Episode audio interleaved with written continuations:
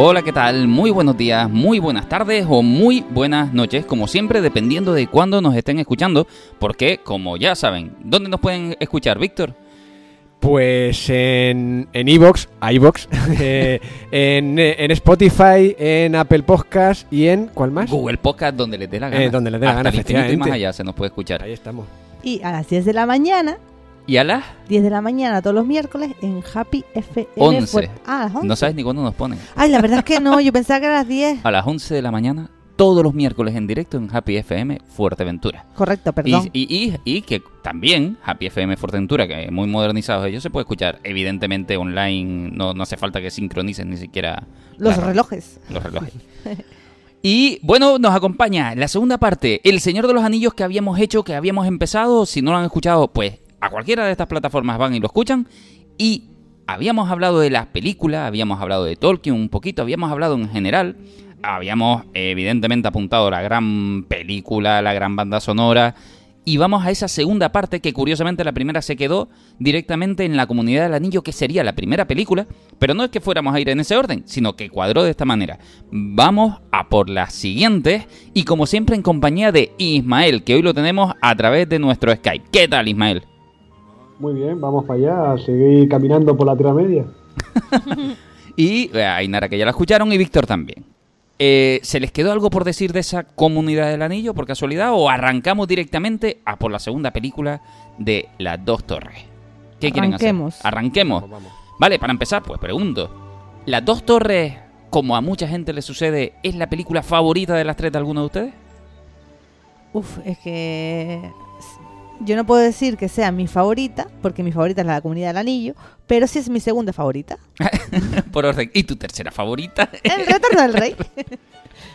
Pues yo eh, sí, est- también es la segunda en orden de preferencia, pero para mí la primera es la, la 3. Raro que es uno. a ti, Ismael, fue por casualidad. A mí, igual que Ainara, la primera es la que más me gusta. ¿Sí? Aunque esta segunda parte, cada vez que la he visto, le he pillado cositas mucho más interesantes que cuando la vi la primera vez. Bueno. Las dos torres, eh, nosotros habíamos tenido esta primera película donde se genera la comunidad del anillo, de ahí su, su nombre, evidentemente, y se hacen todos un grupo, una piña para proteger a Frodo, que es el encargado de llevar el anillo. Y nos encontramos con la segunda película, que lo que ha sucedido al final de la primera es una separación del grupo, donde cada uno va por su lado y digamos que Frodo decide, como veían, decía Ismael el otro día, para que las cosas no se vayan de madre por lo que él se siente responsable, por lo que sea, decide irse con el otro protagonista de la película que es Sansagat Ganye, que está ahí con, con él, vamos, a morir. Y se separan y deciden irse, pero no se van a ir solos, porque en esta película además va a destacar, por, no diría que por primera vez, porque en realidad ya se había hecho captura de movimiento y todo esto, pero va a aparecer Gollum y diría que sí que es la primera vez que la captura de movimiento acapara tantas miradas de alguna manera. ¿Les gustó la construcción de Gollum a ustedes? Cuando fueron al cine les chirrió. eh? Fue flipante, A ¿verdad? mí me encantó. Sí, muy, bien- muy bien hecho el Gollum. Es, es, De 20 años que todavía sigue siendo un referente. Es que es así. Y además el, el actor de movimiento, que no recuerdo ahora exactamente el nombre, sé que es... ¿Cómo es? Andy Serkis. Ah, Andy Serkis. De, de repente se convirtió en la musa de las capturas de movimiento y empezó a aparecer en otras películas y demás, siempre escondiéndose a sí mismo. De hecho, también lo pueden ver, aunque no lo verán a él directamente, por ejemplo, en películas como la de. Ay, la de los monos. El, ay, ¿cómo se llama? Basimi. El planeta de los simios, el líder. El líder de los simios, Y King concretamente. Kong, que hace de cocinero. También, también, Hace justamente. de King Kong, hace de la captura de Kong y después interpreta a un cocinero. Claro. Vamos, que el tipo se, eh, a partir de aquí tuvo un despegue alucinante y además yo diría que es el personaje que más va a destacar para mí en las dos torres, al que más importancia se le da. Hay momentos buenísimos de los que hablaremos después. En las dos torres les pregunto, eh, es un peliculón, evidentemente, pero ¿tienen alguna escena, algún momento? Porque yo diría que las dos torres es la peli épica.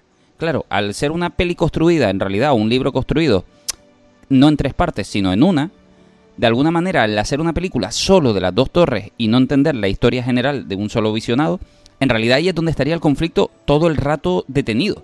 Quiere decir, es la película guerrera, ¿no? Mm, Les pareció eso, ¿verdad? sí. Pero, ¿sí? Ibas a preguntarnos cuál era nuestra escena E- favorita. efectivamente, y de todo esto que es prácticamente combate, A mí me flipa la bipolaridad de Gollum y Smeagol. es que esa, esa escena me flipa.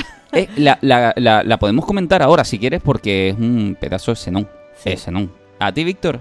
Yo, bueno, aparte de, de las batallas, como es lógico, o sea, la, la verdad es que me, me encantaron las batallas tanto de la segunda como de la, de la tercera película. Eh, pero si me tengo que quedar con un momento, es cuando Pippin y el otro van a pedir ayuda a los. Es a los, Merry. a los, eh, ese. a los árboles. Que no, tampoco me sé el nombre, o sea, porque. Mira, si es, que- si es que no. Yo te completo, yo te No, completo. no. Venga, sigue. No, no hablo bien el élfico todavía. No, pues, pues eso, cuando le van a pedir ayuda a los árboles y demás, y empiezan los árboles a debatir, y esa, esa percepción relativa del tiempo, que, llevan no sé ni cuánto tiempo, y le dice, si acabamos de empezar a hablar, o sea, mm, y me, me, me sorprendió, me, me gustó eso, esa, esa expresión de relatividad, de que comparado con los, con a lo mejor los cientos de años que puede vivir un árbol, pues que se tiren horas y horas y horas debatiendo es solo un comienzo. O sea, igual, por poner un ejemplo, como para una mosca que dura un, un día o dos días, eh, un minuto puede ser toda una eternidad y para nosotros un minuto no es nada. O sea, eh, pero eso, esa relatividad me, me gustó expresada ahí en ese, A en mí- ese a- momento. A mí me gustó los Ents porque además representan amigos que te cogen el teléfono a veces y hablan así de lentos también. Sí, sí, que vamos, tardan una eternidad en expresarse justamente y en decirte algo simple. ¿A ti, Ismael? Yo tengo varias que me gustan. Primero la del comienzo, cuando se ve las imágenes que se ven en las montañas, con esa música y los diálogos de la primera película cuando Gandalf está cayendo. Esa es una imagen que me gusta. La imagen cuando está Elrond hablando con su hija sobre cómo va a ser su destino, si se casa con Aragorn, lo que va a sufrir. La imagen que se ve de ella caminando con un traje negro a través de los árboles, esa imagen me parece espectacular. Y después el diálogo que tiene que tiene Sam con Frodo cuando Frodo casi entrega el anillo, que Sí. se ve una sucesión de imágenes de diferentes eh, momentos de la, de la batalla y cómo Sam le dice un montón de cosas positivas para que Frodo, digamos, se vaya un poco para arriba, para que continúe con el, con el viaje y no se deje, no se deje vencer. Sí. Esas son imágenes que me gustan de esa peli. Sam La estaba... Eh, tiene un montón de situaciones muy reflexivas. Sam es el típico coach de turno siempre constantemente con Frodo, el pobre. Vale, vamos a cambiar la palabra coach, que se dice así, por amigo. sí, pero que bueno, que está todo el rato empujando el carro, está claro. Eh, eh, es verdad que lo que tú dices, el- ese inicio, esos paisajes, es que en realidad el- elegir, elegir Nueva Zelanda para grabar es un premio para la película también, porque se convierte el paisaje en un personaje más de todo. Ya lo decíamos con Ghibli. Con Ghibli sucedía esto, con esos fondos tan hermosos, que al final vas a ver una peli y solo con eso ya te vas quedando como muy... eh, sales con una sensación muy agradable. Aquí sucede lo mismo. De hecho, también recuerdo la escena donde ellos van buscando el rastro de los orcos eh, y hay como muchos planos de situación, eh, planos lejanos para verlos a ellos a través de las colinas y de- todos esos paisajes que se van mostrando de vez en cuando en la película son totalmente hermosos. Que por cierto, cuando están buscando a los orcos, los pobres, eh, eh, concretamente Vigo Mortensen estaba lesionado. Y se le ve ahí un poquito cojear en alguna escena que es el famoso grito que pega cuando le pega una patada al casco de un orco. Y se rompe un dedo y eso está en la película. O sea, hay un grito de dolor, el grito de dolor de frustración que pega Vigo Mortensen y todos entendemos que es que está muy cabreado. Lo está. Vamos, lo sintió de verdad eso adentro. Es que entendamos que además lo- los assets de la película, en este caso, lo- lo- todos los elementos están hechos de verdad. Quiere decir, los cascos son de metal, me cago en la leche, y él le pega una patada a un casco de metal de verdad, con, con todo el herraje y toda la locura que tiene, así como las espadas también que son a destacar. Todos sabemos, eh, como sucede en otras series o en otras películas, donde se hacen bien en este caso y hay dinero para hacerlo, todo está forjado de verdad. Todo, hay unos artistas ahí creando todos estos elementos que ya no eh, olvídense de la idea plasticosa. Y eso es lo que nos da la sensación todo el rato, eh, gracias a este curro, de que la película es todavía mucho, muchísimo más real. En eso de los assets, lo que suele haber. ¿Sí? las localizaciones. La ciudad de Rohan, que era una montaña que no había nada ahí, y Peter Jackson dijo, no, esto es Rohan. Y se construye desde cero toda la ciudad. Efectivamente. No Efectivamente. hace, se hace. Eso Peter Jackson lo tenía muy claro. Pero Ay. no quería hablar de los efectos especiales. Y, y hay un turismo detrás del Señor de los Anillos después, porque muchas cosas del rodaje se mantuvieron ahí, se quedan ahí. Y tú vas a Nueva Zelanda y puedes ver no solo las localizaciones, sino lo que se construyó para el Señor de los Anillos. Cosa que en Fuerteventura, por cosas de la vida, no ha pasado. Quiere decir, cuando vinieron aquí a rodar Star Wars, por ejemplo, que hicieron una de las localizaciones al aire libre más Han grande. Solo, ¿no? ¿Eh? Cuando rodaron Han Solo era, ¿no? cuando rodaron solos justamente, eh, el- uno de los directores de arte decía que eran una de las localizaciones más grandes que habían hecho.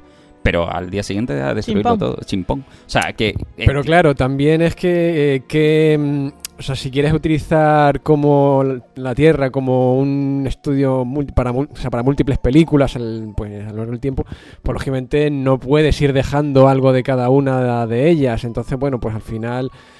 Pero sí es verdad que, hombre, que es interesante, pues, en un sitio y que puedas ver, pues, la, que puedas ir a la comarca de los hobbies, que puedas ir eso, a visitar diferentes escenarios de la, de la película. Pero bueno, ya te digo, no sé yo si lo aplicaría aquí a Fuerteventura o al final se convertiría en un montón de... En un cementerio. Sí, eh, eh, eh, es evidente, lo que pasa es que también hay películas que destacan y entonces esas sí valdrán la pena. Quizás no dejarla en el mismo sitio, pero sí conservar ¿no? Lo- esos esqueletos que han construido Sí, la sí. película en alguna zona. Evidentemente la de la, la película eh, de Han Solo no se podía mantener exclusivamente además porque era zona protegida. Claro, Era amigo. zona protegida, pero tú puedes coger los elementos y ponerlos un poquito más allá, ¿sabes lo que te digo? De una cosa, mucha suerte tuvieron por ah, rodar en una zona protegida. ¿Eh? Que mucha suerte tuvieron para poder rodar en una zona protegida. Sí, esas cosas se consiguen con suerte y otras cosas también. Sí, Sí, se, se ahí- los podían haber llevado a los estudios estos que, que quieren hacer las dunas. Bueno, eso es un gran debate también. ¿eh? Eso bueno, es- pues eso es un debate entonces, interesante. hablando de Rohan, Y hablando, hablando del Señor de los Anillos, evidentemente, volviendo a ello, eh, tú mencionabas la escena de Gollum. Vamos a escucharla un poquito. Ay, Vamos a escuchar a Gollum encanta. divagar. Ellos nos lo han robado. Sucios rastreros hobbits. Malos traidores falsos. No, no, amo. Sí. Ahí teníamos a cuando Gollum está empezando a, a discutirse a sí mismo y está empezando porque Gollum, analicemos a este personaje, lo decíamos un poco, lo anticipábamos en el otro programa. Estos personajes en uno. Ha cogido una segunda personalidad. Tenía a Smigolf y después se convierte en Gollum. Aquí eh, él se une un poco al grupo Sam y Frodo porque mm, considera que en algún momento podrá hacerse con el anillo. Quiere decir que en algún momento podrá traicionar la confianza de los hobbits y podrá volver a conseguir su ansiado tesoro. ¿Qué es lo que hace muy bien Peter Jackson en esta escena? Les recomiendo, si quieren, que pongan, eh, bueno, al que sea muy friki y le, y le interese, que ponga esa escena, que la puede buscar en YouTube perfectamente, para entender el análisis de dirección, que es lo que hablamos, una de las grandes diferencias que hay entre solo leer una cosa o ver una película, o que alguien lo dirija bien, o que alguien simplemente dirija algo y ya está, sin darle mucha importancia. Aquí, entendiendo esta psicología, vamos a ver esta e- escena que a mí me parece una obrita de arte, donde la cámara va a ser lo siguiente. Gollum, que de vez en cuando va a hablar con una voz, que es la de Gollum, y con otra voz, que es la de Smigolf, lo que va a hacer la cámara es situarse o situar a Gollum a la izquierda o a la derecha. Todo el rato va a estar jugando con un personaje que está a la izquierda, aunque sea el mismo personaje, cuando se trata de Gollum, y a la derecha cuando se trata de Smigolf. De manera que lo que vamos a ver es la bipolaridad interna que está viviendo el personaje. Además, la cámara no solo va a ir situando al personaje en la conversación en un lado o en otro para ver una conversación interna, sino que se va a ir acercando poco a poco. E incluso, muchas veces, cuando vemos al Gollum más desequilibrado, vemos que la cámara está un pelín más inclinada. Incluso a veces tiene algunos pequeños, ligeros movimientos que nos invita a ver la acción-reacción mental que está viviendo el personaje. No olvidemos que en estos cambios de plano, además, que son muy inteligentes y siempre parece que estamos viendo a dos personajes cuando solo es uno, pero estamos pudiendo seguir así la conversación, no olvidemos que lejos de esto la cámara se está acercando en un ligero zoom que finalmente cuando la cámara termina su zoom absoluto y se acerca hasta la cara del personaje y para es porque las dos personalidades ya han terminado de luchar y Smigolf se ha hecho con el control. Esa, esa escena, como espectadores, la podemos disfrutar sin darnos cuenta de, de ese gran trabajo del director y podemos vivirlo de esta manera sin necesidad de saber de cine. Y él nos ha dado todo esto de una manera tan fácil, tan sencilla, tan comida, que no nos hemos dado cuenta, pero hemos visto a un personaje discutir como si fueran dos y he- hemos podido en, nuestro, en nuestra manera de ver la película comprender mucho más fácil que uno de ellos ha tomado el control y solo con una cámara moviéndose. Esta escena para mí es el, el gran desafío de las dos torres conseguido además.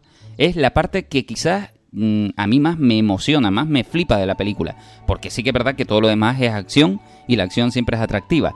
Eh, en estas dos torres, sobre todo, vamos a rescatar a nuestro mago. vamos, Ay, menos mal, ¿eh? sí, ¿eh? Ahí, fíjate que... Gandalf el gris se vuelve Gandalf el blanco. Y, y esto, esto es lo que suele pasar. Cuando hay una historia, y suele ser concretamente las historias de viaje del héroe de los personajes, por lo que sea, así está dictado, los personajes para evolucionar muchas veces deben morir. Chimpón. Y en el resu- resucitado a veces es una muerte ah, simbólica una parte y a veces es una muerte literal. Correcto. En este caso, así lo que va a suceder es que aparece el mago blanco, justamente, y nos vuelve eh, justamente como uno de los magos ya más poderosos. Que ya lo habíamos visto en batalla, ya habíamos visto que el hombre era fuerte, pero ahora ya parece divino en todos los sentidos. Con el pelo liso. Sí, sí, justamente. hay, hay muchos cambios en él. Esto parece una tontería, pero yo también lo vi en Frozen 2. Donde Ah, está, ¿sí? eh, sí, en Frozen 2, cuando tenemos a Elsa que se congela y parece que va a morir. Correcto. De repente aparece y también se le cambia y de repente diríamos que aparece Elsa la Blanca. donde hasta el vestido se le cambia. Yo hay una duda que tengo con este tema de, de los magos, de, o bueno, concretamente de este de, Mm. de Gandalf. Y es eh, cuando se ponen a pelear los dos magos, pues utilizan la magia para pelear. Eh, incluso hay una batalla que, que Gandalf, pues eh, para, para ahuyentar a los dragones o algo así, pues también hace un hechizo y tal.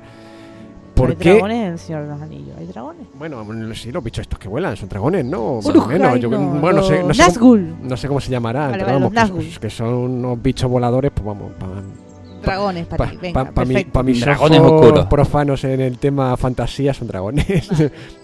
pues, eh, pero después en batalla no utiliza la magia, o sea, utiliza la espada, utiliza el palo para pegarle. ¿Y sabes lo pero que te no utiliza la? Que magia. me parece Eh, súper a- honesto por su parte. ¿A qué, a no qué se se debe eso? Es súper honesto por su parte porque no se pone en supremacía contra los hombres. Si estás en el mundo de los hombres, Pero a tomar por saco la honestidad, tiene que ganar. O sea, eh, no, No sé, es, es algo que no sé, no sé si llega a explicar en la, peli- en la película o no, pero, pero eso, no- me, me choca que eso, que no utilice la magia cuando está metido en el fragor de la, de la batalla, ¿no? Y que al final se ponga a luchar con una espada o eso, o dando con el garrote como, haría vil. cualquiera, no sé, me- es algo que me choca. Eh, es verdad, es verdad que sí que hay momentos donde se le ve luchador, se le ve guerrero, eh, y en algunos momentos hace toques, que diríamos, de magia, pero sí que sucede algo parecido con, con los mismos elfos. Parece que las batallas se tienen que hacer con honor, de alguna manera, porque los elfos también tienen ciertas es capacidades verdad. que más, pero no las demuestran más allá de la simple agilidad. Es un tú a tú directamente. Quizás esa es a lo mejor la diferencia que nos estamos encontrando entre unos magos y otros, que el otro sí está de alguna manera haciendo trampa al honor cuando se cuando está trabajando para el mal, ¿no? Eh, en esta historia, en las dos torres, no debemos olvidar sobre todo una cosa que va a ser también una de las cosas esenciales. De momento hemos hablado eh, de Frodo y de su mundo, hemos hablado de los magos y sus mundos, pero los hombres también quieren recuperar parte del terreno que han perdido en la Tierra Media. Y tienen a un rey abandonado, tienen a un rey que es nuestro señor Vigo Mortensen, que le están pidiendo que sea, por derecho propio, el rey de los hombres, y que él de alguna manera no está convencido de ello. Aragorn estaba a otros menesteres en esos momentos. Evidentemente. Aragón, de hecho, cuando se nos presenta en la primera película, eh, nos parece impensable que vaya a ser el rey de los hombres. Y en la segunda empieza a tener un viaje más introspectivo, eh, de mayor digamos, encancinamiento que se le ponen ahí. Tienes que ser rey, tienes que ser rey, tienes que ser rey. Y de hecho es el propio Legolas que, que le pide que deba ser rey también. De hecho, una de las cosas que por las que lo sigue eh, también es porque lo considera una figura importante, el rey de los hombres, aunque él se niega a ello. Y, y en las dos torres es cuando él más se empieza a acercar a esta idea, aunque todavía no se va a sentir segura del todo en ella. Era Montaraz, pero también era hered- heredero de Isildur. ¿Qué significa ser Montaraz? Pues yo no me enteré muy bien, la verdad. Para mí Montaraz era como un vagabundo, ¿no? Un hombre que vivía la vida y esas cosas. Una No me- especie de era- soldado sicario. No, tampoco ¿no? te pases, ten, ¿No? soldado sicario, no, sino un, un trotamundos. Sí que es verdad que estuvo a punto de no ser rey, porque mm, por lo menos Vigo Mortensen, porque sí que es verdad, como, como estaba diciendo, tuvo que llegar cojo. eso, eso es lo primero. Pero es que después tiene una escena donde también acaba boca abajo en un río Ah, y se deja llevar y flotar hasta el punto que después tienen que cortar las cámaras e irlo a buscar porque se lo estaba llevando el río y casi se nos ahoga el hombre. El, el pobre no casi no sobrevive ¿eh? a, a- todo, a todo esto. Pero también guarda un buen recuerdo, curiosamente, que además él no quería ser el Señor de los Anillos, por cierto. Él es, eh, eh, ya lo hablamos aquí en su momento, es un tío muy, muy, muy cansino de decir, eh, yo hago las pelis que quiera. A mí no me, no me plantees dinero, me ponga dinero sobre la mesa. Yo si quiero hacer la peli la hago y ya está. Y esto fue porque el hijo le insistió, le dijo, ya, pa, pa, Enróllate ahí, pa. pa, no vas a ser tú, Arago, pa.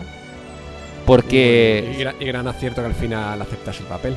Sí, sí, pues, a- a- además, incluso inicialmente creo que se había llegado a negar, pero fue, insisto, el hijo quien le dijo, muchacho, que tienes que salir en la peli, muchacho.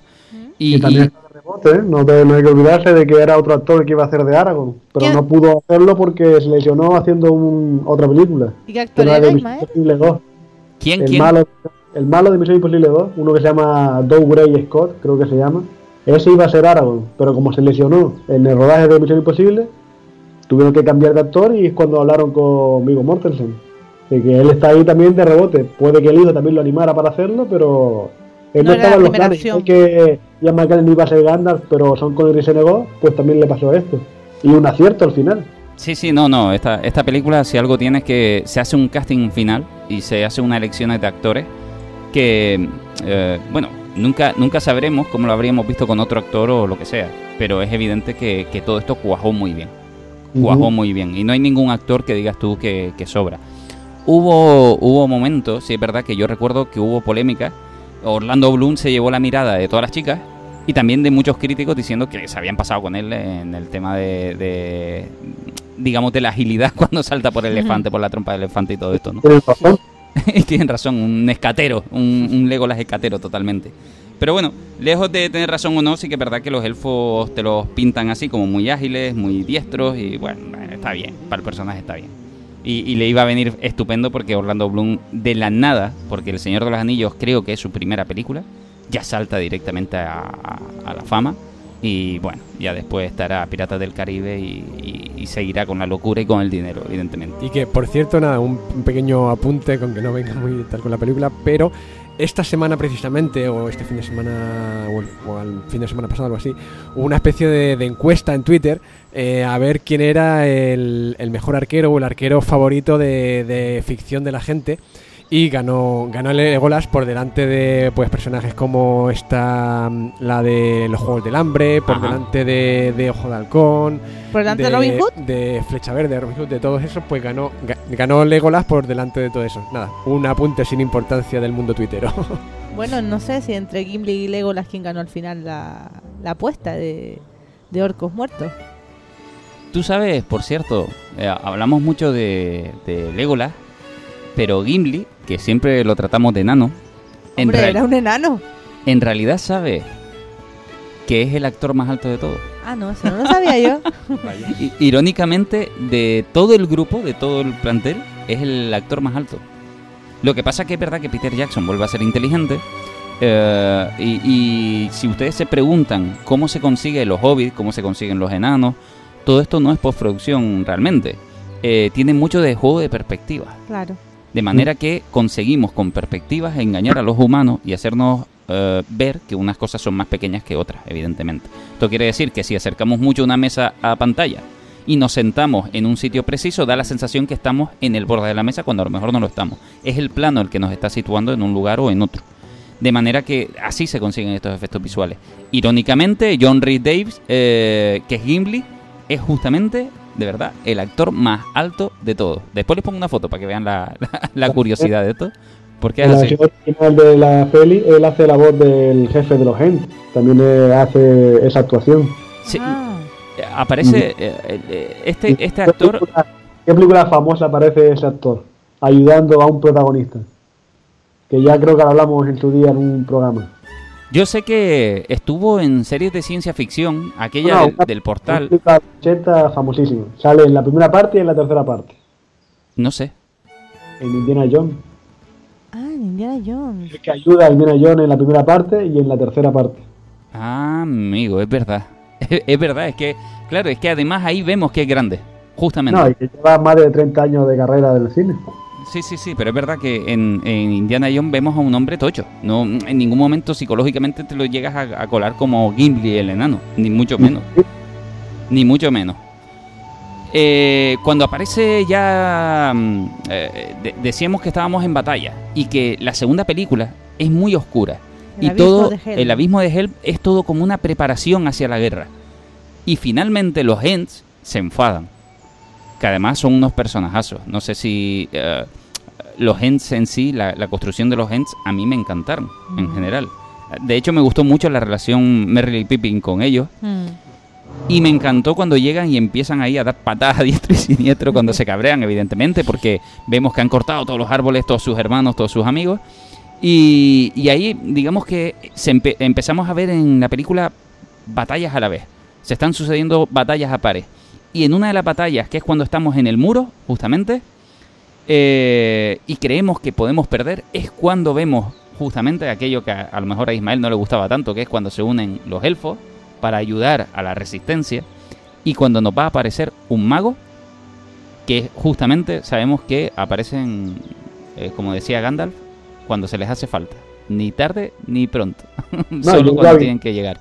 Espérame, como era, espérame en el alba de la quinta o la quinta luz del día o algo así, no me acuerdo ahora cómo, qué es lo que dice. Efectivamente, sí, sí. Ir al oeste o algo así. Efectivamente. ¿Y qué pasa? Él no usa la magia, pero usa la naturaleza. Y él sabe que por esa montaña es por donde va a salir el sol y es por donde va a, digamos, a cegar a los, a los orcos y es cuando consigue tener una ventaja estratégica para poder arrasar con ellos. Eso es lo que mola de- también de los magos.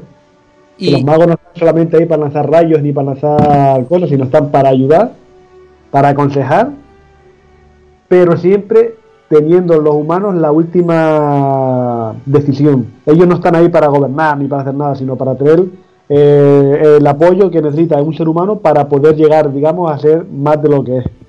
Eso sí es un buen coach. Bueno, pues así justamente termina esta, no, no es que termine exactamente ahí, pero las dos torres, lo más destacable justamente son estas batallas que concluyen a favor de los hombres, por fin, y nos van preparando el terreno, ahora sí, para saltar a la tercera película. Esa película que eh, la tercera favorita de Aina, Sí, y la Asumo. primera de Víctor. pero, pero no, a ver, a ver, no es la película que más le aburra a ustedes por ser la tercera en este caso, ¿no? Ainara pone ojos en blanco. No, no. A ver, para mí sí, es la más aburrida.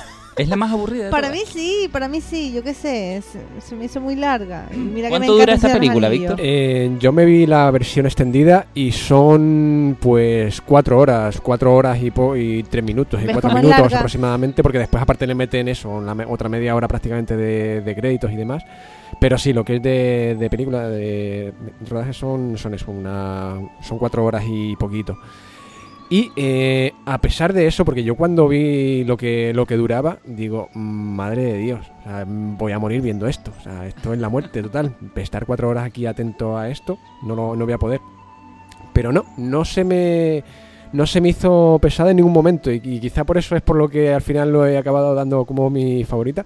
Porque, o sea, el hecho de, de, estar cuatro horas ahí y bastante más atento de lo que estuve en la primera. O sea, con menos, con menos ideas de pelota de esta de empezar a pensar en otras cosas viendo la película.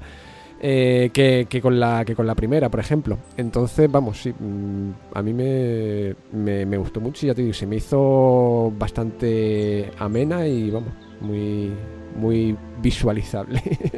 Decimos que las dos torres eh, es la más épica quizás en batallas, o por lo menos que sí que es la más intensa, pero sí que es verdad que la tercera también nos vamos a encontrar en el Retorno del Rey, batallas por un tubo, evidentemente. De hecho, actúan más de 2.000 extras en esta, solo en el Retorno del Rey. Auténtica animalada. Yo, yo no sé, de verdad, ahora no tengo números, pero no sé si, si, si esto se ha visto superado en algún momento. Estoy seguro que hoy en día, además con el CGI, que, que coges a 10 y lo duplicas con, con FX, ya está. En las películas de los años 50, en esas películas no había efectos especiales. Y los gritos que estaban ahí solían ser reales. Así que ahí ya no sé, no sé. ¿eh? Bueno, bueno, bueno. Hay una película que es la de Espartaco, la de Kirk Douglas, Sí. que se ve como en un valle están haciendo una formación varias legiones romanas y ahí son todos actores de verdad. Bueno, actores, eran soldados del ejército, ¿no? pero uff, no sé qué decirte, ¿eh? 2000 extras son muchos extras, pero hace 50 años también se movía mucha gente para, para hacer una peli. Claro, la diferencia es que a lo mejor eh, aquí mueves 2.000 extras que tienes que pagar y anteriormente a lo mejor los extras se conseguían de manera un poquito más sencilla. No, no lo sé, no lo sé, pero da la sensación de que ahora todo es como un poco más... ah, la fabricación del extra es mucho más compleja en ese sentido. Eh, se No, y fabricaron... después- Y después también que a lo mejor, o sea, muchos de esos extras serían para, para hacer de, de orcos y que ya requiere pues un, un maquillaje. maquillaje. o una o ponerle algo encima para, para hacerle pasar por, por orco. Bueno, que no sé, no sé exactamente qué parte de orcos o qué parte de esos 2000 serían orcos y par- qué parte de soldados eh, humanos, hombres, no lo sé, pero, pero vamos, que, que siendo los extras que hiciesen de orcos sí que, vamos, eso lleva un trabajo con cada uno de, la- de las personas independientemente que, que tela. No, no, una animalada. Dice, mm, Vigo Mortensen decía en las entrevistas que cada vez que veas que mata a alguien, a, a un extra, en la película, lo ha matado por lo menos 50 veces al mismo tiempo. Se ha rodado, se ha rodado tantas veces como había sido posible. Y, y, y- y bueno, ya te digo, creo que eran eh, 900 armaduras que se fabricaron, 2000 armas. Es que claro, también, si cada extra lleva un arma ya son 2000. Es que Eso es así. Y, y el maquillaje, el maquillaje que podía llevarnos, ah, dicen Frodo, dice ah, Frodo, perdón, Elijah Wood, que sobre hora y media el maquillaje de un hobby, en este caso. O sea, se- Imagínate lo de un orco. imagínate la de un orco. Imagínate la de un orco. Sí, pero un orco a lo mejor te sale en algunas escenas. Tú imagínate Elijah Wood levantándose a las 3 de la mañana para las 4 y media empezar el rodaje porque todavía te estás durmiendo y te están poniendo los pies. todavía Ya, te están ya. haciendo los pies. Vamos, una animalada. Eh, no, no hemos hablado de Arwen también, en realidad, que es un personaje a destacar. De hecho, Arwen Sale en la comunidad. sale en la comunidad del desde la anillo comunidad del anillo. y que además vemos también el uso de la naturaleza por parte de Arwen. Nos anticipa el poder que pueden llegar a tener los, los elfos con esa, esos caballos de agua que corren por, por el río llevándose por delante. ¿A quién era? No, no recuerdo. ¿Quién era quien lo seguía? Hombres Los, oscuros.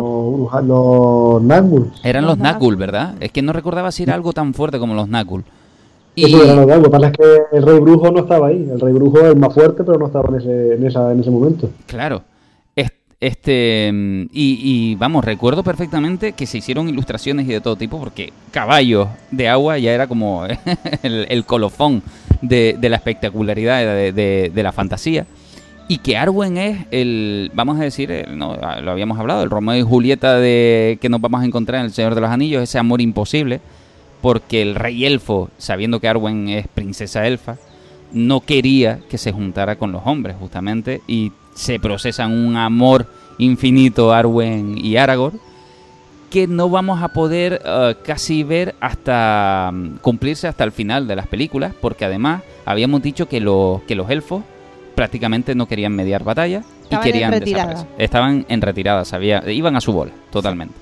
Y aquí empezamos a, a cambiar todo el papel. Ya en, la- en el retorno del rey lo que nos vamos a encontrar es justamente a, a Aragorn descubriéndose a sí mismo y aceptándose el rey de los hombres, pero no sin antes tener que hacer la típica prueba de la entrega de espada de un héroe, que es la de eh, demostrarse a sí mismo que era apto para ser el rey de los hombres, y cuando está en una de las situaciones quizás más complicadas, él se mete en una cueva donde están ah, todos los espíritus de hombres anclados todos sus antepasados y antepasados de los antepasados de los antepasados de los antepasados. Y justamente ahí eh, se hace, digamos, cambia su personaje. Así como lo consigue la catarsis de, de, de Gandalf, la vimos en su muerte, aquí quizás la vemos en Aragorn, cuando por fin decide ser el rey de los hombres y salir de esa cueva de una manera distinta. Sí, eh, son, son símbolos igual que no los podemos ver en Star Wars también, que nos metemos en el tronco del árbol aquel de Yoda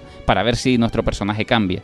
Y aquí es lo que sucede, cuando sale de la cueva eh, con todos los espíritus, ya de alguna manera vemos como espectador también que la decisión está tomada. Va a ser el rey de los hombres y además todo ese ejército antes de morir otra vez o, o de conseguir el descanso eterno, pues ayuda al hombre a cargarse a diestro y siniestro todo lo que estaba ahí por Vale, medio. con eso eh, hay una cosa que no me quedó muy clara, no sé si alguno me puede ayudar, y es, o sea, ¿qué tipo de maldición pesaba sobre esos, sobre esos muertos? ¿Quién los había mal- eh, maldecido para que estuviesen así, eh, con- como esas almas en pena?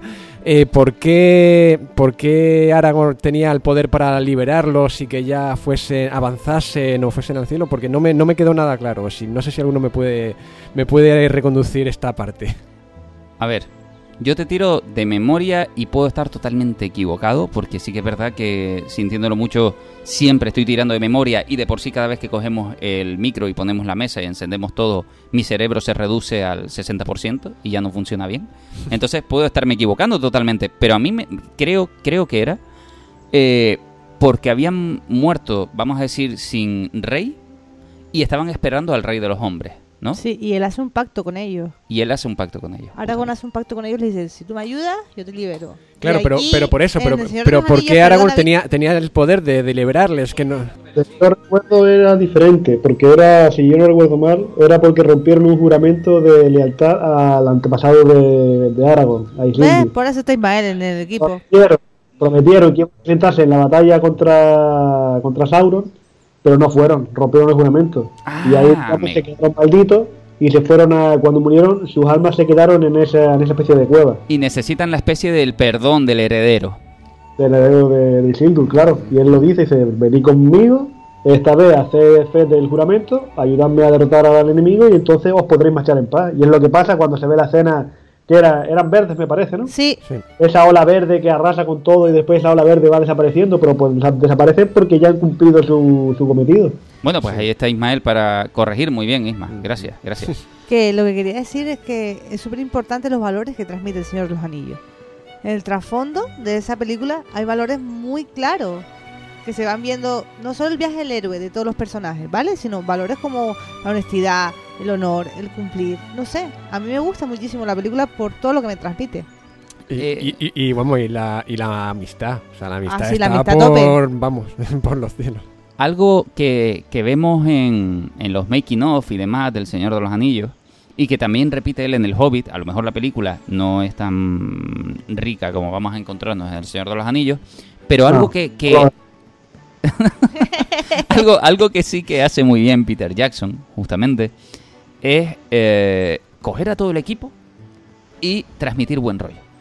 Y eso lo vamos a encontrar en la película y fuera de ella. O sea, de hecho, todos los que hablan del rodaje lo, lo hacen como el gran momento de su vida, Pero es independientemente de la película. Yo creo que cualquier trabajo tiene que ser así. Es decir, si Pero- tú te vas a rodar y tienes el típico Juego de Tronos que termina esa temporada con aquella pelea con no sé quién, con no sé cuánto, con tal, con cual, ah, eso no es ambiente de trabajo. Es que de Juego de Tronos podríamos hablar un, un día, porque si a usted no le gustó el final, que sepan que está anclado por contrato. Quiere Claro. decir, eh, aquella ya no podía ver en, en el mismo espacio físico a no sé quién, al otro, eso ya lo, lo hablaremos un día, pero claro, eso- aquello hizo que el final no pudiera ser mucho mejor de lo que fue, posiblemente. Glorioso, que es como tendría que haber sido. Entonces, lo que hace Peter Jackson desde el principio es transmitir un buen rollo a todo el mundo.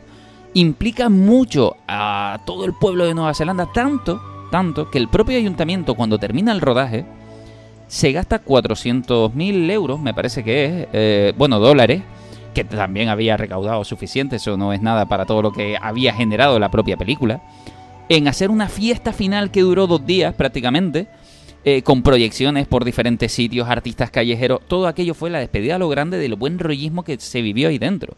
Aquello fue alucinante y además el, durante mucho tiempo eh, estuvo todo el elenco de actores reuniéndose una vez al año en Nueva Zelanda para recordarse a sí mismos lo que ellos consideraban una superproeza que habían hecho. O sea, eh, aquello es buen rollo por todas partes.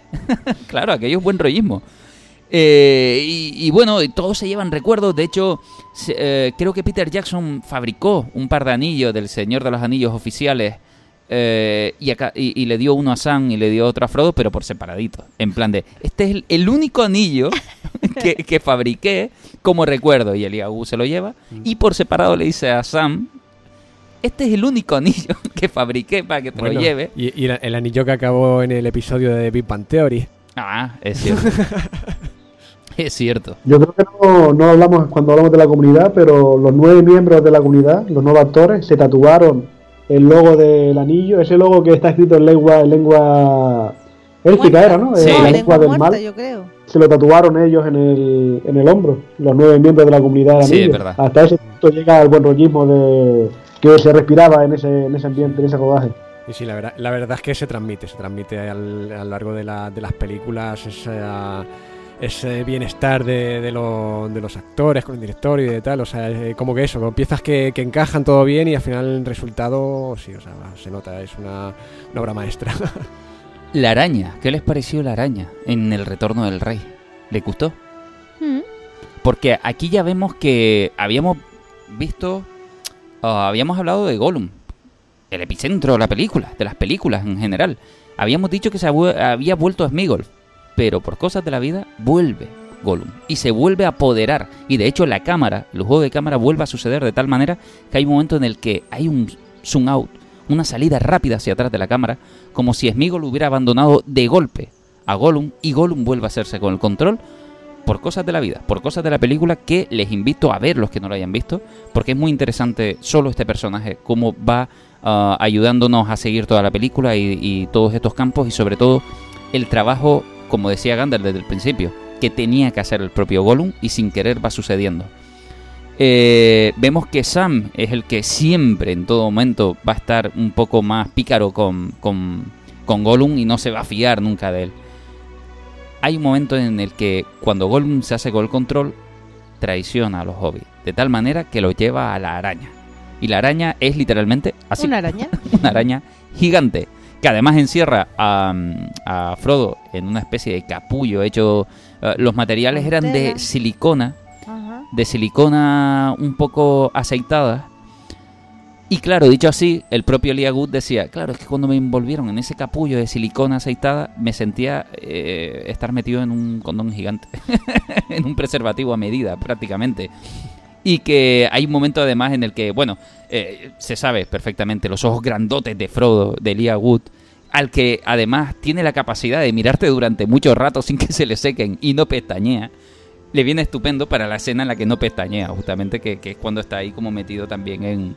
eh, eh, Embalsamado. eh, embalsamado totalmente y, y, y sin pérdida, con pérdida de control, perdón. Que es cuando vemos al Frodo más, ah, perdón, al Sam más guerrero venir a por su amigo. Que efectivamente que, que bueno, que esta es una de las partes que en las que Sam hace su gran parte de, de papel, que a pesar de, de- de que Gollum intentó separarlos, que de hecho ya estaba eso, porque em, eh, Frodo se metió en la, en la cueva ya solo, ya había, ya había echado a, a Sam.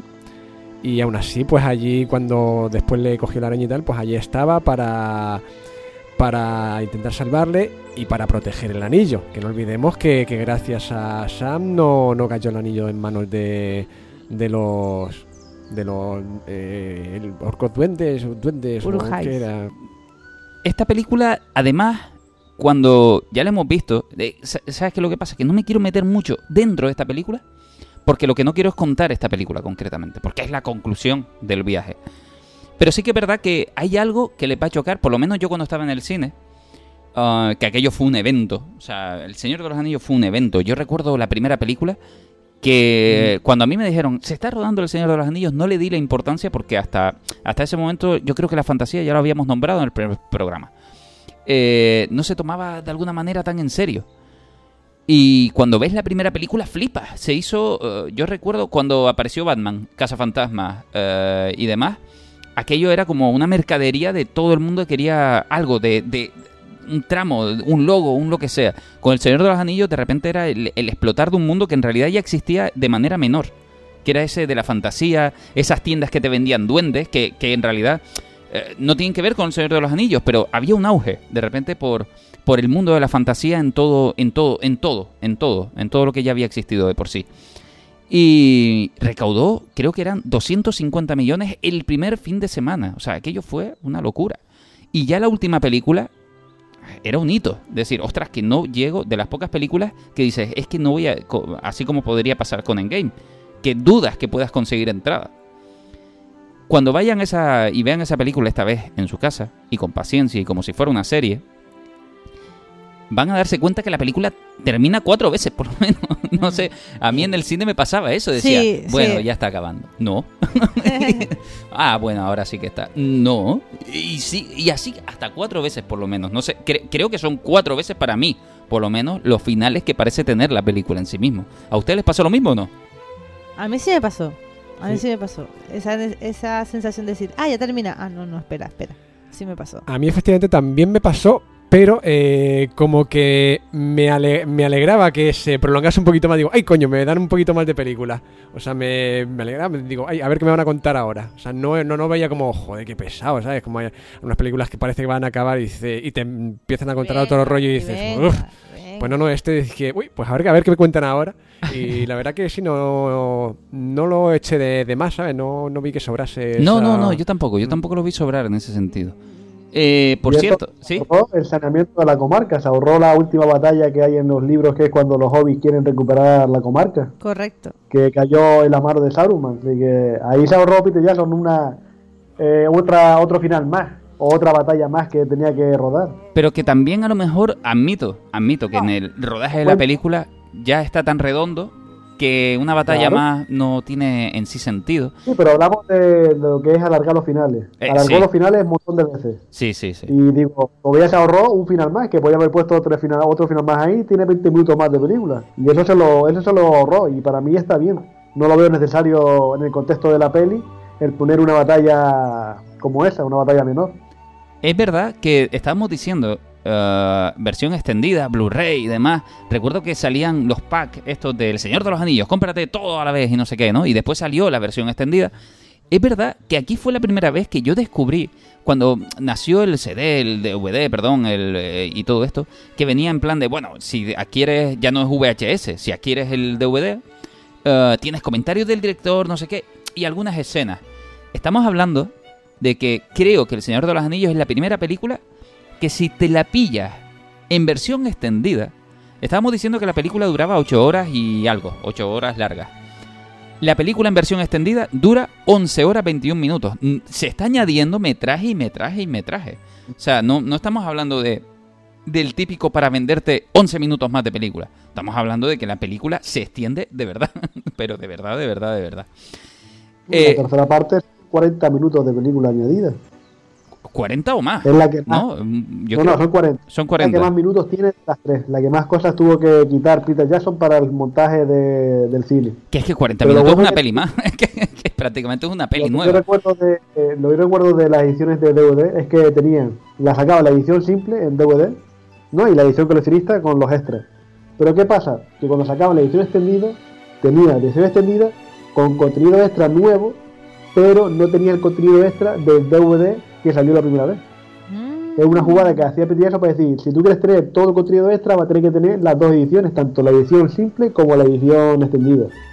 Y después hay que añadir que estaba la edición extendida, eh, no sé quién la tendrá, que es la cajita de cartón Yo la tengo. con cada con una figura en cada... Ah, no, la cada- figura no, la figura no. Tan friki no soy. No, yo digo, esas ediciones que ahora mismo eso ya no se puede conseguir, que yo las tengo.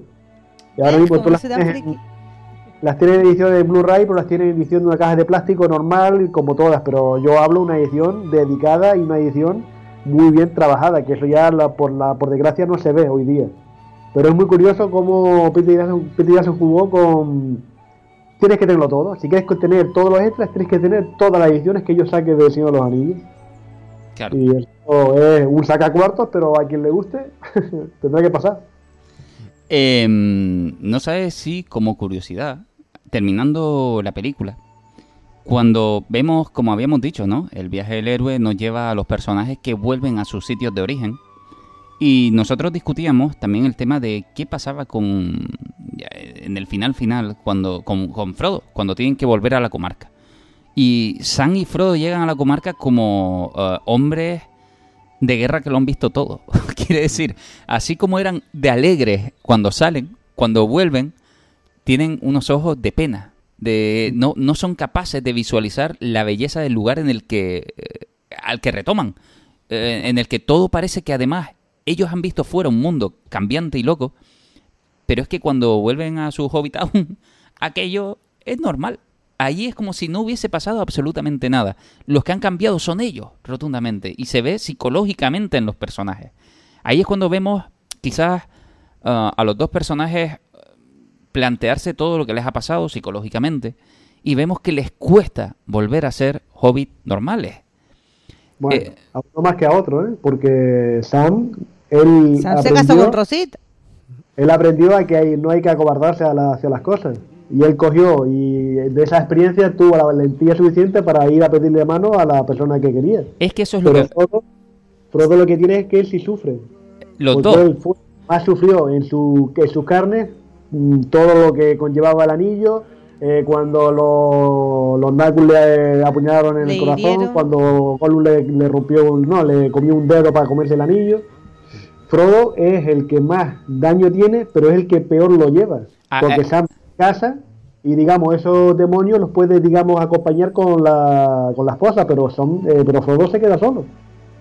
Por Claro. mucho que Sam lo ayude, él se queda solo con sus demonios. Por eso también toma la decisión que toma al final de la película. Claro. Porque ya no Justamente. puede Justamente, nosotros hablamos de eso, de decir, claro, ellos llegan destrozados.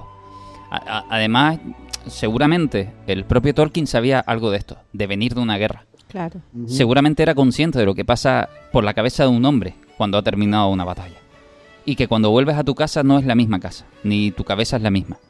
Sí que es verdad que lo que vemos justamente, y eso es a donde quería llegar, los dos llegan destrozados, pero uno de ellos sí que es capaz de rehacer su vida, que es Sam. Sam sí que ha ganado algo con la batalla, que es la valentía suficiente para decir, aquí no pasa nada, ya me puedo lanzar a la piscina. Y poco a poco vemos que Sam, además, inteligentemente, cuando ellos llegan, las cámaras y todo lo que va sucediendo, nos invita otra vez a entender la poca sintonía que tienen estos hobbits con, con la comarca. Pero poco a poco vemos que todo va cambiando, mientras que Frodo sigue sintiéndose solo, sigue sintiéndose aislado, vemos que Sam poco a poco va mejorando, va mejorando hasta el punto que podemos entender por qué Frodo toma las decisiones que toma y por qué Sam toma las decisiones que toma. Uno ha sido capaz de seguir adelante mientras que el otro se le ve totalmente incapaz. Es verdad que ahí eh, sabemos que el- la película termina con Frodo continuando el libro. Y hay escrito en elfo, no sé si lo sabían, ah, hay que ser muy friki para eso. En los apéndices de la novela que está escribiendo Frodo, se puede leer que Sam es elegido como alcalde de Hobbiton. Jopeta. Así que bueno, tiene final feliz en muchos sentidos. O no, o no, porque bueno, a lo mejor descubre que ser alcalde de Hobbiton es peor que haber llevado el anillo al otro lado. Llámalo la comarca, no lo llames Hobbiton. Bueno, perdón, la, la comarca, es verdad. Disculpe, pero yo creo que me entiendes cuando digo Hobbiton. Yo te entiendo, pero es que es tan horrible. Y, y cuando empiezan a llegar los, los lobbies ahí a machacar a los alcaldes, va a decir, me cago en 10. eh, ¿Dónde quedará la época del anillo? Qué fácil fue aquello. Yo puedo lanzar una última reflexión Sí. sobre esto que estamos hablando. A ver, yo creo que con todo el sufrimiento que pasó Frodo, su elección fue la más sabia. O sea, a veces cuando ya no te vale lo que estás viviendo, o cuando llegas a casa y no es lo mismo, pues el irse tampoco está tan mal. O sea, no, no, no, lo- no sé. Yo creo que hay que relativizar un poquito y ponerse en la piel de ese pobre hombre eh, que se merecía también un descanso. ¿Quién? ¿Frodo? Claro, cuando, cuando decimos mal, eh, mal significa que no puede ser el mismo Frodo que salió. Pero es que ni Frodo ni Sam son los mismos, ni Merry, ni Pimpin, ni Gandalf, ni Ghibli, ni Pero sí vemos que. Sam es capaz de seguir adelante y quizás Frodo de hecho toma la decisión, que ustedes ya verán en, en la película si la quieren ver. Sea como sea, yo creo que es una peli redonda. Yes. A mí me gustó muchísimo. Creo que es una gran obra. Eh, estuvo nominada pff, ya, eh, a millones de Oscars. No son millones, pero sí que estuvo nominada a, a- a todos los premios posibles. ¿Pero Eh, cuál? ¿La tercera? Hablando? En general, El Señor de los Anillos, eh, Se llevó 11 Oscar, que es la tercera película que se lleva tantos premios en una sola sentada. claro, Bueno, 11 de 11 nominaciones que tuvo. Yo pienso que en ese aspecto no es que igual se lo merezca todos los Oscars, pero sí el trabajo que se hizo con esa saga. No es decir que esta peli en general se ha llevado 11 Oscars, no, no. La saga en general tiene el reconocimiento en forma de esos premios, como diciendo Peter Jackson, te has sacado el sombrero, has hecho una saga, nos has dado millones de dinero, has hecho que un filón esté por, explotar, toma todos estos premios para ti. Peter Jackson aún así se lleva el pequeño mal gustito de decir que eh, siente que hay algo que Tolkien le podría haber dicho que le falta algo a esas películas, que no llegan a ser redondas, que no llegan a ser perfectas en, en muchos sentidos y que no llegaba a captar todo lo que a lo mejor Tolkien hubiese querido en este sentido. Quiere decir, se lleva la satisfacción de haber hecho una buena película, pero siente que la película no está completa del todo. No... Claro, por eso- ¿no? ¿Eh? Y por eso hizo el hobby. No, no, no, no, No, Hobbit no, no, lo no. hizo por eso. A ver, del Lo hizo Hobbit por contrato. y, y del Hobbit la acabamos rápido. La empezamos y la acabamos, el Hobbit. Sí, aquí el, ahora. el Hobbit, ¿le gustó? No, No la he visto. Isma. No. Vale, pues ya está, porque ya está, no hay más que decir del Hobbit. Pero No, vean el no, Hobbit. No, creo, no creo que sea insultante ni, ni nada de eso. Creo que, evidentemente, si ustedes leen el No. libro, verán que el Hobbit es una historia pequeñita. claro. Claro, es que cuando yo fui al cine y no terminó la película, dije, ¿pero que me han estafado a mí? yo me sentí estafada, sinceramente. Cuando yo terminé el Hobbit y la película no terminó, yo dije, Peter, me la has colado. Piti, no, no, eh, independientemente de eso, tiene cosas buenas, el Hobbit tiene cosas buenas. El, el problema está que en El Señor de los Anillos se nos plantea una duda. ¿Cómo van a poner estos tres libros en tres películas? Y claro, eh, con el Hobbit sucede la misma pregunta, pero ya con susto. ¿Cómo vas a poner esta historia en tres películas? El, el tono es distinto, porque Pues es que no, no se merece tres películas. En, en- No, inicialmente eran dos pelis. Bueno, Iban a ser dos, pero Peter Jackson decidió que fueran tres. Pero inicialmente eran dos, que ya de por sí es demasiado para la historia que tiene que contar. claro. Pero Eh. claro, él quería redondear, decir, si he hecho tres de aquí, tengo que hacer tres de aquí, porque las matemáticas son lo que son y... Tendría un trastorno no. obsesivo compulsivo el hombre o algo de eso. No, y que el mundo había cambiado, ya hablamos de esto. La- todo, todo ha cambiado. Jackson ha cambiado. Todo, todo ha cambiado. El, Se dejó, se dejó influir por el anillo que es el dinero. y por eso- Bueno, se eh, apegó al tesoro demasiado. eh, es un buen cierre, es un buen cierre. Tenemos a Peter Jackson siendo luchando entre Peter Jackson y Ser Gollum al mismo tiempo. y, y ahí lo encontramos eh, en, en el justamente en el Hobbit. Bueno, pues ya está, ya está. Esto es El Señor de los Anillos. No vas a poner cuatro finales No, no, no. Venga. de- del podcast. Fuera. Esto es El Señor de los Anillos, nos ha encantado hablar de ellos. Chimpón. Sí, venga, nos ha gustado. Venga, lo vamos a dejar así. Venga. Pero, pero. Venga, otro final extra. Dime, Tene, dime. No, no, venga, lo vamos a dejar así. Gracias por habernos acompañado. Gracias, Ismael, por haber estado ahí. De nada. Gracias, Víctor, por haberte visto las versiones extendidas de la película. De nada, fue un placer. Y gracias, Ainara, por también haber venido, haber participado y verte, que todavía te falta un poquito de Harry Potter para hacer el programa. Uf, solo me falta la última parte. Bueno, la última parte que son dos películas. Y termino. y para adelante con la vida. Vale. Pues nada, y gracias a todos ustedes por habernos escuchado, por habernos acompañado por todo este viaje de la Tierra Media y por todas partes. Eh, esto ha sido el especial del Señor de los Anillos. Esperemos que les haya gustado. Y nosotros nos seguimos viendo. Ya saben, Happy FM Fortentura, cualquier plataforma de podcast habidas y por haber. Y hasta siempre y hasta el próximo programa. Un saludo. Adiós.